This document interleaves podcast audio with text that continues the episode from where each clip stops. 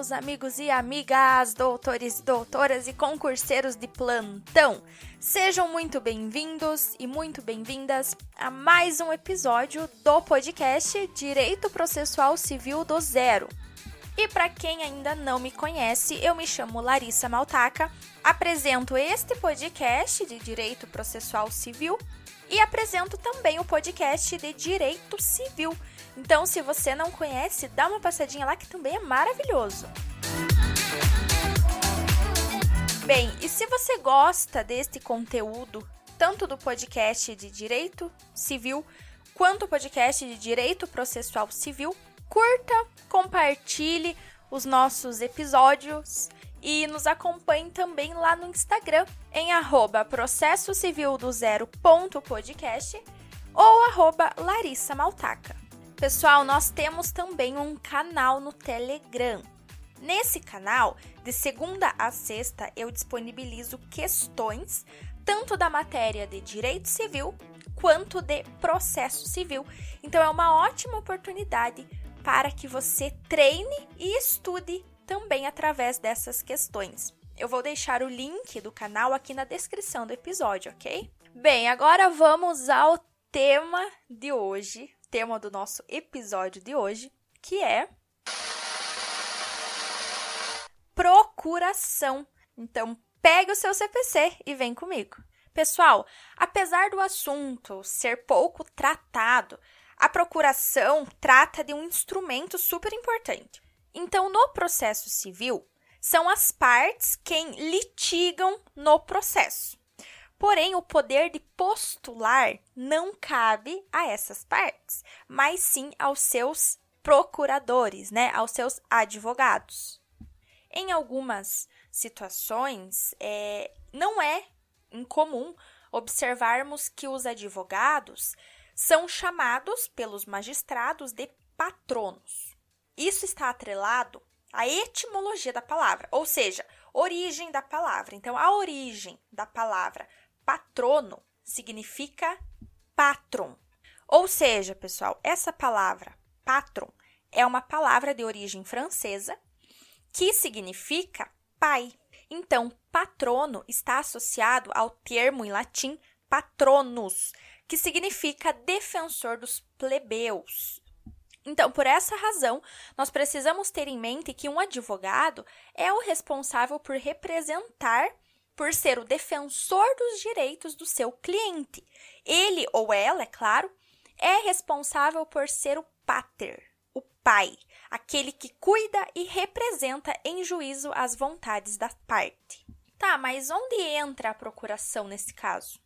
Bem, apesar do advogado ser o defensor e o representante do cliente, para representá-lo em juízo, o direito ainda pertence à parte e cabe a ele transferir os poderes para que o advogado possa representar os seus direitos. Então, pessoal, lá no Código Civil, nós temos o conceito de procuração e mandato, especificamente no artigo 653 caput, que define o seguinte: opera-se o mandato quando alguém recebe de outrem poderes para, em seu nome, praticar atos ou administrar interesses. Em outras palavras, então, a procuração é o instrumento do mandato.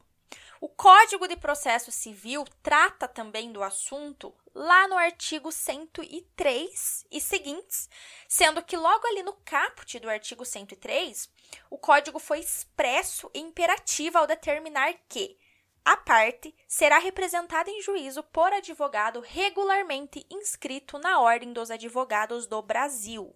Agora, olhem só que interessante. Como se não bastasse o artigo 103 definir que a parte será representada por advogado regularmente inscrito na OAB, o artigo 104 chega mais imperativo ainda e determina que ao advogado não será admitido postular em juízo sem procuração, salvo para evitar preclusão, decadência ou prescrição, ou para praticar ato considerado urgente. Embora o advogado seja essencial à função da justiça, mesmo detendo a devida inscrição na, na OAB, O próprio CPC determina que esse advogado não pode postular em juízo sem a procuração. Pessoal, então, ainda que o CPC tenha deixado expresso as exceções, né, que são é, para evitar preclusão, decadência ou prescrição, ou para praticar ato considerado urgente, o parágrafo 1 do artigo 104 ainda deixou um prazo estipulado para a juntada dessa procuração. Então, o advogado deverá, independentemente de calção, exibir a procuração no prazo de 15 dias.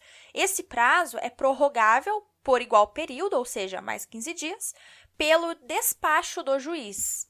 Pessoal, além desses artigos, do 103 e do 104, nós temos também o artigo 287 do CPC, que determina que a petição inicial deve vir acompanhada de procuração que conterá os endereços do advogado, eletrônico e não eletrônico.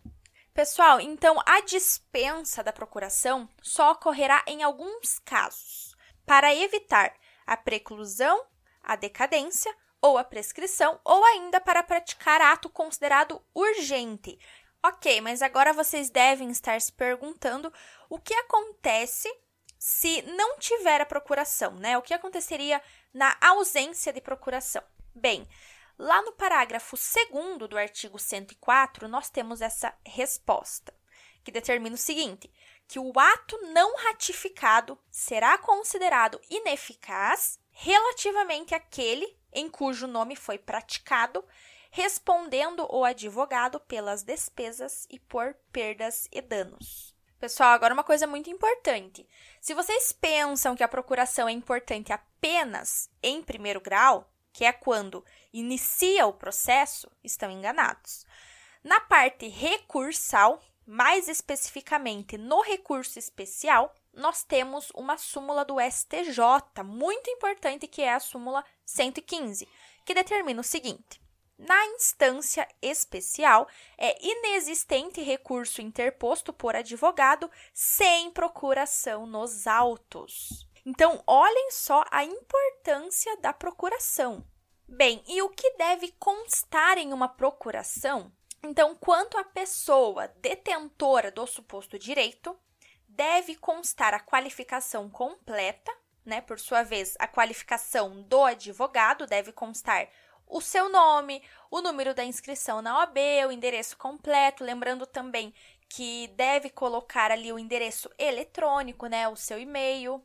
Se o advogado integrar uma sociedade de advogados, a procuração deve conter o nome dessa sociedade, o número de registro na ordem dos advogados da sociedade, o endereço completo da sociedade, o e-mail. Como se trata de um documento transferindo poderes de representação de uma pessoa para outra pessoa, precisamos também da assinatura. Então, antes dos processos eletrônicos, esta assinatura era feita de maneira manual. Agora, nós temos também a procuração digital, que é assinada de forma digital. Muita atenção agora. Vamos imaginar a seguinte situação: eu assino uma procuração autorizando um advogado para que o advogado me defenda em juízo. Essa procuração terá poderes totais em juízo? Então, a procuração comum que é chamada de procuração geral para foro, habilita o advogado para quase todos os atos do processo, mas existem exceções. Quando estamos diante de poderes para receber citação, confessar, reconhecer a procedência do pedido, transigir, desistir, renunciar ao direito sobre o qual se funda a ação, receber, dar quitação, firmar compromisso, é, assinar declaração de hipossuficiência econômica. Estes, nesses casos, devem constar em cláusula específica na procuração. Vejam só, uma procuração com poderes gerais para foro, para o foro, não abrange, por exemplo, poder para fazer acordo, devendo este poder constar expressamente em cláusula específica na procuração. Outra coisa, pessoal, a procuração outorgada na fase de conhecimento é eficaz em todas as fases do processo, inclusive na fase de cumprimento de sentença. Então, por exemplo, a procuração outorgada em primeiro grau vale também na fase recursal, não tendo que novamente juntar na apelação ou então nas cortes superiores, salvo disposição expressa, é claro, né? Novamente essa procuração. Bem, pessoal, por hoje vimos a noção de procuração na ótica entre advogado e cliente para a postulação em juízo. Porém, existem outros diversos pontos que podemos abordar sobre as procurações, como na ótica, por exemplo, das relações entre particulares. Mas isso será um assunto para um outro episódio. E em razão disso, chegamos ao fim de mais um episódio. Eu espero que este episódio tenha sido útil para vocês. E não deixem de nos acompanhar lá no Instagram em arroba processo civil do zero ponto podcast e arroba Larissa Maltaca. Bons estudos e até mais!